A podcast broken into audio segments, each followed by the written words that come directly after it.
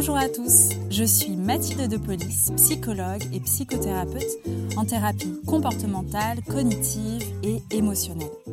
Bienvenue dans Mouvement, le premier podcast pour décomplexer et parler librement de nos émotions. Un podcast qui nous met en action grâce à la libération de la parole autour de ce sujet qui nous concerne tous. Mouvement a l'ambition d'être un point de repère qui nous permet d'aller plus loin sur nos émotions. Avant de vous embarquer dans ce nouvel épisode, j'aimerais vous parler de mon projet Mouvement.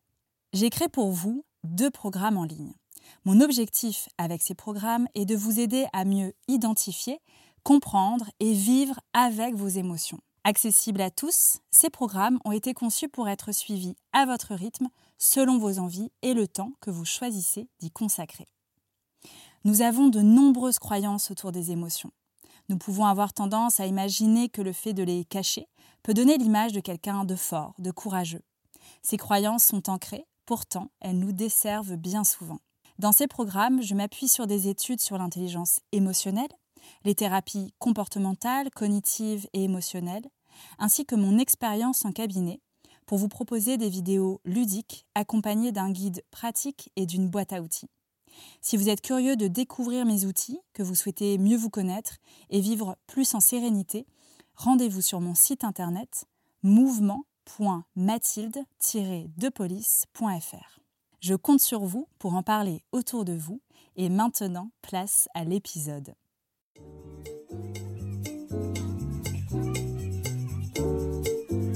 Aujourd'hui, j'ai le plaisir de vous partager un épisode spécial du podcast Mouvement. Je ne vais pas recevoir d'invité, mais je vous propose le format Let's Talk, tout en mouvement, juste vous et moi. Je me lance et je me mouille car cela n'est pas un exercice évident pour moi. J'ai pris mon micro et je me suis lancée dans une balade après une année entière sans partager avec vous de manière plus intime. Aujourd'hui, je souhaite aborder un sujet délicat, la colère. C'est une émotion avec laquelle j'ai souvent du mal et pourtant elle est cruciale à écouter et à comprendre. Je vous livre mes réflexions sur cette émotion complexe et pourtant si nécessaire. J'espère que cet épisode vous plaira et qu'il vous aidera à mieux comprendre et accueillir vos émotions. Laissez-vous porter par cette balade émotionnelle. Bonne écoute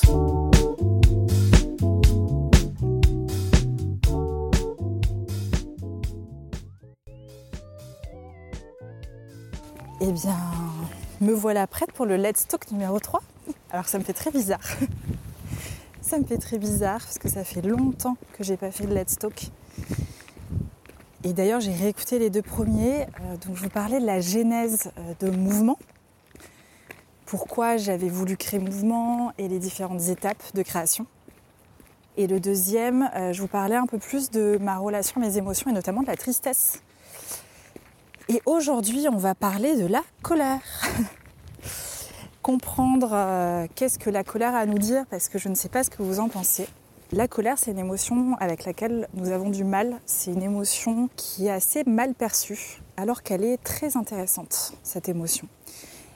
Cette émotion, si on vient voir ce qu'elle, ce qu'elle a à nous dire et de à quel moment elle s'active. Et puis si on reprend, vous savez, cette métaphore que, j'aime beaucoup, euh, d'imaginer que chaque émotion, c'est comme un mail euh, qu'on nous envoie. Et donc il y a bien un message à lire, mais on ne nous a pas appris. Et c'est tout le but de mouvement, la boîte à outils des émotions, c'est vraiment de permettre de, comprendre ces messages-là. Et de se dire qu'en fait, euh, il ne peut y avoir que des choses positives si on écoutait et si on comprenait davantage nos émotions. La colère, elle s'active euh, quand euh, on n'est pas respecté, quand un besoin est remis en question. L'image que je donne euh, souvent, c'est un cerceau. Donc là, vous pouvez vous imaginer, vous avez un cerceau autour de vous. Autour de ce cerceau, il y a marqué respect, besoin, valeur, par exemple. Et ce cerceau, il n'est pas de la même taille pour tout le monde. Imaginez que vous ayez un cerceau qui soit tout petit, qui soit très très proche de votre taille. Eh bien, vous allez mettre du temps à, hum, à activer votre, votre colère. Euh, imaginez qu'il y ait quelqu'un dans la rue qui vous traite euh, d'un mauvais nom, eh bien, euh, vous n'allez pas réagir, voire même vous excuser. Alors que si votre cerceau est très très très éloigné de vous, vous allez être en surréaction. donc si je prends le même exemple, quelqu'un se moque de vous, vous traite d'un gros mot, eh bien vous allez être en surréaction, peut-être même avant. Vous voyez, avec un simple regard, vous allez, être déjà dans l'attaque. Je peux vous donner l'exemple, il est 2 heures du matin, votre besoin c'est de dormir et votre voisin, votre voisine fait du bruit, met de la musique à fond. Là, théoriquement, vous allez avoir de la colère. Pourquoi? Parce que vous avez besoin de dormir et que votre voisin, votre voisine n'est pas en train de le respecter. Alors ça ne va pas forcément changer toute votre vie de savoir ça, mais du coup vous allez peut-être mieux comprendre ce qu'il y a derrière. Et quand vous ressentez une, colère, alors déjà c'est intéressant de mettre un mot dessus, de dire ah ouais pourquoi là je, me sens un peu en surcharge, je, sens que ça bouillonne. Déjà de mettre le mot euh, colère c'est intéressant, et ensuite d'aller vous dire ok là en quoi euh, ça m'a en touché en fait?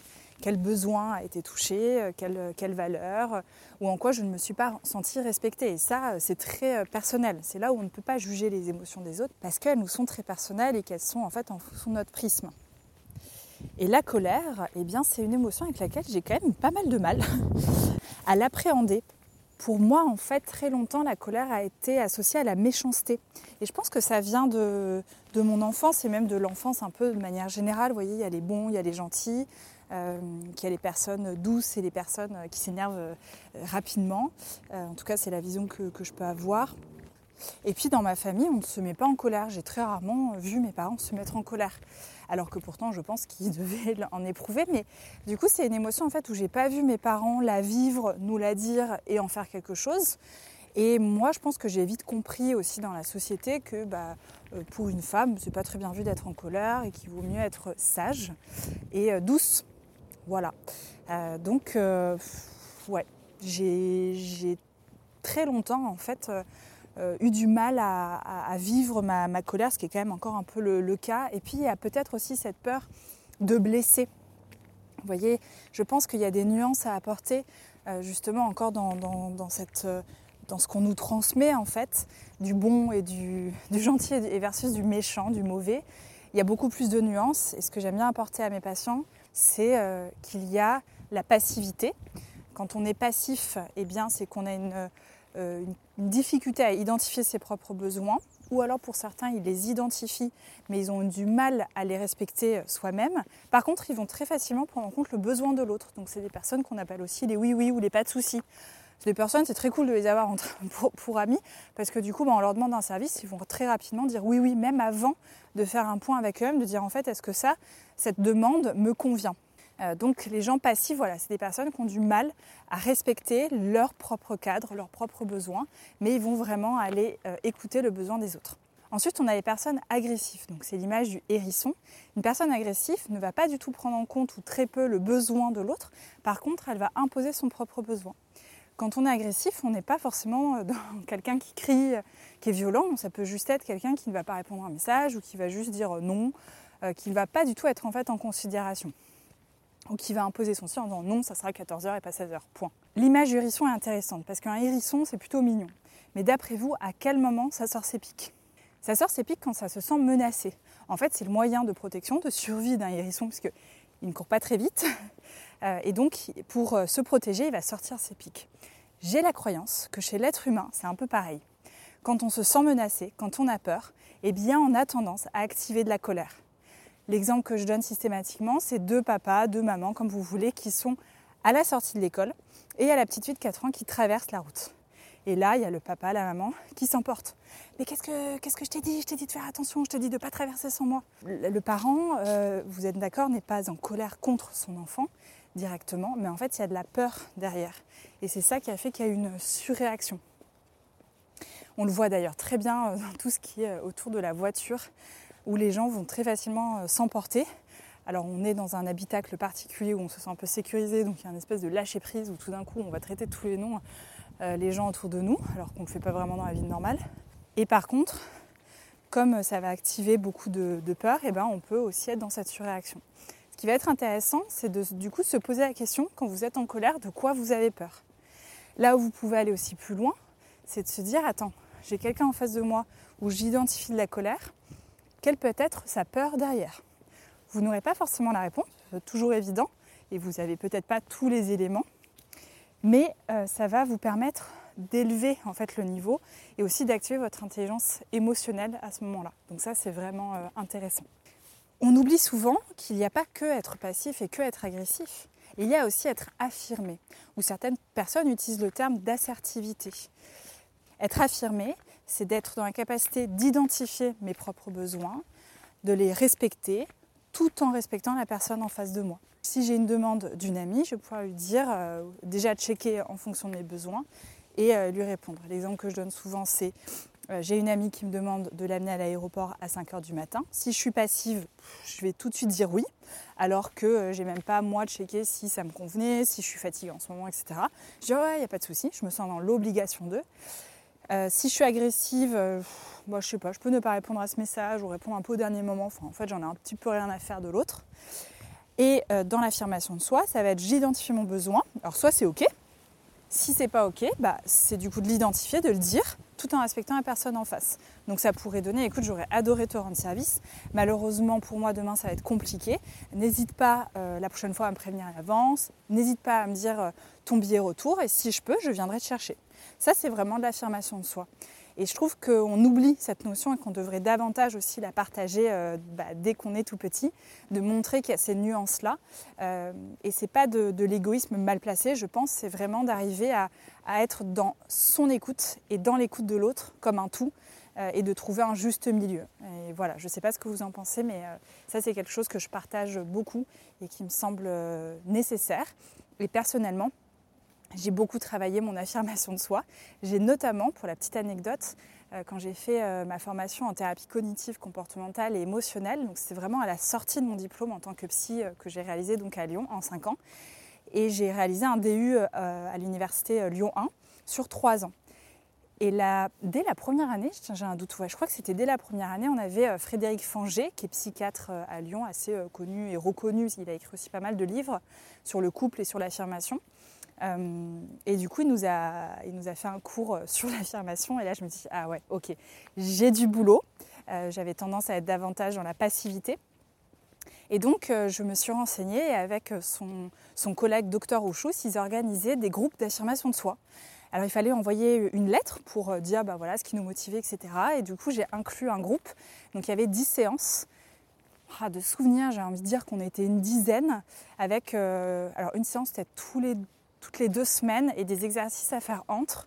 Et j'ai énormément appris, ça m'a fait énormément de bien. Et aujourd'hui encore, c'est des choses que je travaille, euh, l'affirmation de soi, et que euh, bah, du coup aussi je partage à mes patients. C'est des outils qui sont vraiment euh, importants et nécessaires pour un bien-être et d'apprendre aussi à se positionner au bon endroit, au bon moment, avec les bonnes personnes. D'ailleurs, vous voyez souvent dans dans l'éducation des enfants, dans les, dans les étapes de vie des enfants, on, dit qu'il y a aussi un peu des moments de, crise. Euh, il y a euh, ce qu'on appelle le terrible tout euh, entre 2 et 3 ans où bah, voilà, l'enfant en fait commence à s'affirmer, commence à utiliser le jeu dans son langage et, ça peut être parfois mal vu. Alors je dis pas que c'est toujours évident à vivre, mais ça va être intéressant d'aller accompagner justement nos enfants dans cette étape où, bah oui, ils vont euh, parfois ne pas aller dans notre sens, mais ils sont aussi en train de s'écouter et d'aller euh, identifier leurs propres besoins. Donc ça ne veut pas dire qu'il faut euh, leur dire oui à tout, pas du tout. C'est écoute, j'écoute ton besoin, j'écoute aussi le mien, ou, ou, j'écoute tout simplement mon cadre parental que je n'ai pas envie de discuter, il est très clair. Mais c'est peut-être de le voir d'une autre manière que le terrible tout, de voir que c'est aussi là où nos enfants se construisent vraiment et construisent leur, personnalité. Et je ne sais pas vous, mais c'est aussi, euh, aussi notre place en tant que parents d'accompagner euh, nos enfants à, devenir de beaux individus pour eux-mêmes et, euh, pour la société. Et puis il y a bien sûr cette fameuse crise d'adolescence dont on parle souvent et qui pareil, va faire du bien, va aussi permettre de, repositionner un peu les rôles euh, familiaux, de, faire sortir en fait. Euh, et, je pense que plus on va cacher notre propre colère en tant que parents, euh, plus du coup nos enfants et notamment nos adolescents vont avoir du mal à l'accueillir. Alors que dans le moment de l'adolescence, au niveau neurologique, il se passe beaucoup de choses. Il y a un gros plein d'hormones et donc au niveau émotionnel, bah, ce n'est pas forcément évident à, gérer. Et, donc ça va être important de pouvoir les aider à mettre des mots dessus. Euh, moi personnellement, je n'ai pas du tout fait de crise d'adolescence, qui était d'ailleurs, euh, bah, très bien vécu par, par mes parents, par ma famille de manière générale. je faisais pas de vagues, voilà, vraiment, c'était très agréable. Et vous voyez, je pense qu'être trop sage, ouais, moi, cette notion de sage chez l'enfant, elle me questionne parce que derrière un enfant trop sage, il peut aussi quand même se cacher pas mal de choses. Donc il y a cette réflexion-là que je voulais vous, apporter et qu'on amène aussi un, autre regard là-dessus euh, et qu'on se réconcilie aussi avec euh, la colère de manière générale euh, pour, pour mieux l'accompagner. Quand je dis accompagner, du coup, ça peut paraître flou, mais déjà rien que de dire, voilà, moi là, je ressens de la colère, de, voir où votre colère, elle va s'activer. Il y en a, ça va être vraiment dans le haut du, du, corps, plutôt au niveau des, des, bras, des jambes, avec des tensions euh, et puis aussi un élan. En fait, la colère, c'est une, émotion qui donne beaucoup d'énergie. C'est en ça qu'elle est très particulière parce qu'elle peut euh, nous prendre beaucoup, euh, beaucoup d'énergie, mais elle peut aussi nous en activer. Ça va dépendre en fait de comment on l'utilise. Parfois, la colère, justement, quand on est trop passif, on va avoir tendance à la retourner contre soi et donc ça peut créer des problématiques physiques. Ça peut créer aussi tout ce qui est inflammation, vous voyez, au niveau du corps, avec ça peut être de l'eczéma, ça peut être du psoriasisme ou plein d'autres problématiques de peau, on va dire. Mais ça peut être aussi des tensions qui reviennent très régulièrement, vous voyez, au niveau des, trapèzes par exemple. Voilà, le corps s'exprime. Hein. quand une émotion en fait n'est pas suffisamment écoutée, bah, du coup le corps lui va utiliser aussi d'autres manières. Et donc ça va être intéressant de voir comment on peut la décharger. C'est là où le sport, pour plein de raisons, va faire du bien, mais notamment euh, à l'adolescence et dans des moments où on va avoir de la colère, c'est de pouvoir décharger par le corps. Ensuite, on va pouvoir décharger par les mots. Donc, on peut déjà le faire de soi à soi-même. Euh, ça peut être dans ma voiture, je parle toute seule, ou j'enregistre un audio euh, si euh, j'ai envie d'avoir un petit journal audio. Mais ça peut être aussi par l'écriture, donc vraiment de venir décharger. Quand on est en colère, généralement, le rythme est quand même assez effréné. On a besoin un peu de vider notre sac. Donc moi, il y a un outil que j'aime beaucoup utiliser, c'est la lettre de colère, où vous venez décharger. C'est pas une lettre qui est à destination d'être donnée. C'est vraiment pour vous que vous le faites, c'est pas pour l'autre ou pour les autres, mais vous venez vraiment décharger ce que vous ressentez. Et vous allez voir que votre taux de colère, votre niveau de colère va déjà euh, diminuer. Et ça, je pense que c'est aussi euh, intéressant de pouvoir euh, l'inclure et de montrer qu'en fait, il y a par le corps, par les mots, que, ça peut être, que ça peut être déchargé. Et puis ensuite, bah, il y a parfois des mots qui doivent être dits parce que justement on n'a pas été respecté, on a une demande à faire. Et donc là, il y a tous les exercices et les outils d'affirmation de soi, notamment le JIP que propose Dr Fanger dans son livre Affirmez-vous, et qui va mettre en avant justement euh, euh, bah, l'aide en fait au niveau de la communication pour arriver à, dire justement ce qu'on a, euh, a bah, au fond du cœur ou si c'est dans une situation professionnelle par exemple, on n'est pas obligé de s'étaler sur nos émotions, sur nos sentiments, mais voilà, on peut aussi dire bah, qu'on a été surpris par cette nouvelle, qu'on comprend euh, le positionnement de l'autre, même si au fond nous on ne comprend pas toujours forcément, euh, mais que du coup voilà, on aimerait avoir un autre rendez-vous pour en parler par exemple. là je vous prends des exemples un peu flous, euh, mais voilà, l'idée c'est pas de vous transmettre plein d'outils. les Let's Talk c'est aussi un peu de, comment dire, de vous partager aussi un petit peu de mon, de mon parcours, sans rentrer dans trop de détails, mais parce qu'en fait mouvement je l'ai créé c'est très en lien en fait avec ce que moi j'ai pu vivre où du coup bah, clairement euh, on fait partie d'une génération où nos parents euh, et c'est pas de leur faute hein, n'ont pas eu euh, ces outils sur leurs propres émotions donc forcément n'ont pas pu nous les transmettre. Et que bah, je pense qu'aujourd'hui justement on est une société où on est une société on est une génération peut-être qu'on est une société aussi mais on est une génération. Alors quand je dis génération c'est très, euh, voilà, très vaste. Hein. Mais on est une génération où on a envie davantage de prendre soin de nous, de venir réparer aussi certaines choses, et, euh, notamment bah, le travail sur les émotions et de manière plus large sur la santé mentale, elle devient un peu comme vitale. Et je trouve que c'est ça qui est intéressant, et c'est en ça que je suis très optimiste aussi pour la suite, parce que justement, on va davantage se comprendre et pouvoir comprendre les autres, et ça, c'est, ça, c'est beau. Il y a notamment la place de la colère chez la femme que j'aborde souvent avec mes patientes. Parce qu'encore une fois, une femme qui est en colère, c'est pas très bien vu. C'est pas très bien vu, c'est, vite catégorisé, un peu en hystérie. Euh, voilà, c'est quelqu'un qui a, c'est une femme qui a un problème en fait. C'est une femme qui n'est pas saine. Il ne faut pas être en colère quand on est une femme. Alors qu'un homme qui se met en colère, vous voyez, ça peut même être euh, valorisé. C'est un homme viril, c'est un homme qui sait ce qu'il veut. Euh, et voilà, je voulais juste ouvrir cette réflexion culturelle parce que bah, là aussi, elle vient nous dire euh, sur comment est-ce qu'on vient écouter, accueillir nos propres émotions. Et du coup, malheureusement, un peu nous, bloquer dans nos ressentis, alors qu'on est vraiment légitime de, ressentir euh, tout ça. Comme je vous le disais, aujourd'hui, je travaille encore sur ma colère. Je suis beaucoup plus à l'aise euh, qu'il y a quelques années. Et le fait de mettre des mots, de d'écrire, euh, d'en parler, de faire du sport, ça a vraiment été des outils très aidants pour moi. mais je sais que c'est l'émotion avec laquelle j'ai le plus de mal à cohabiter. Et quand elle s'active, il y a quand même un petit peu au début ce truc de qu'est-ce que j'en fais? Et euh, de plus en plus euh, maintenant, euh, j'arrive à, mieux communiquer avec elle, à mieux la comprendre. Et en fait, je trouve qu'elle est intéressante parce qu'elle va s'activer aussi beaucoup moins.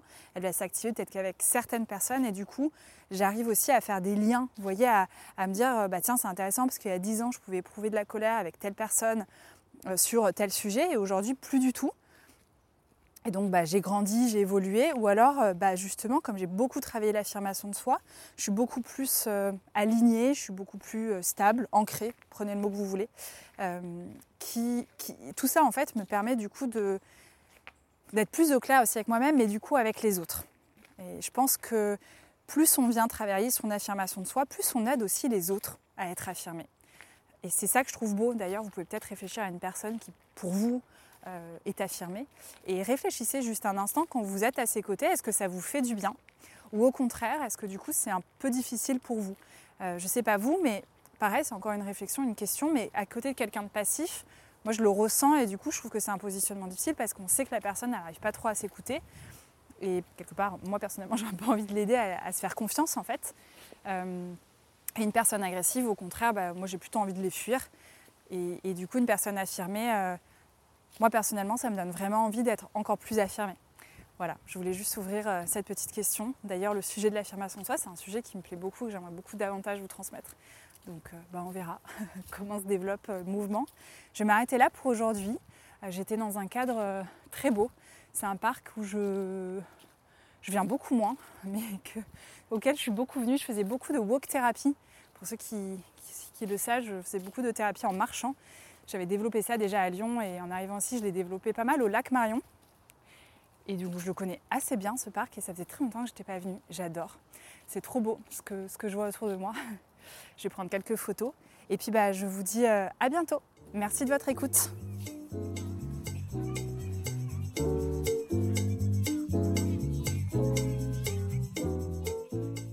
Merci pour votre écoute. On se retrouve très vite pour un nouvel épisode. Si vous souhaitez aller plus loin sur vos émotions, je vous laisse découvrir mes programmes en ligne et plein d'autres outils sur mon site mouvement.mathilde-depolice.fr. Je réalise et monte ce podcast toute seule. Alors, si vous aimez cet épisode, je vous invite à vous abonner, le partager autour de vous et à laisser un avis sur iTunes Apple Podcast. Cela vous prendra quelques minutes, mais me donnera beaucoup d'énergie. On se retrouve sur mon compte Instagram, Mathilde de Police Psy, pour plus d'astuces et de contenu ludique autour des émotions. À très vite pour un nouvel épisode.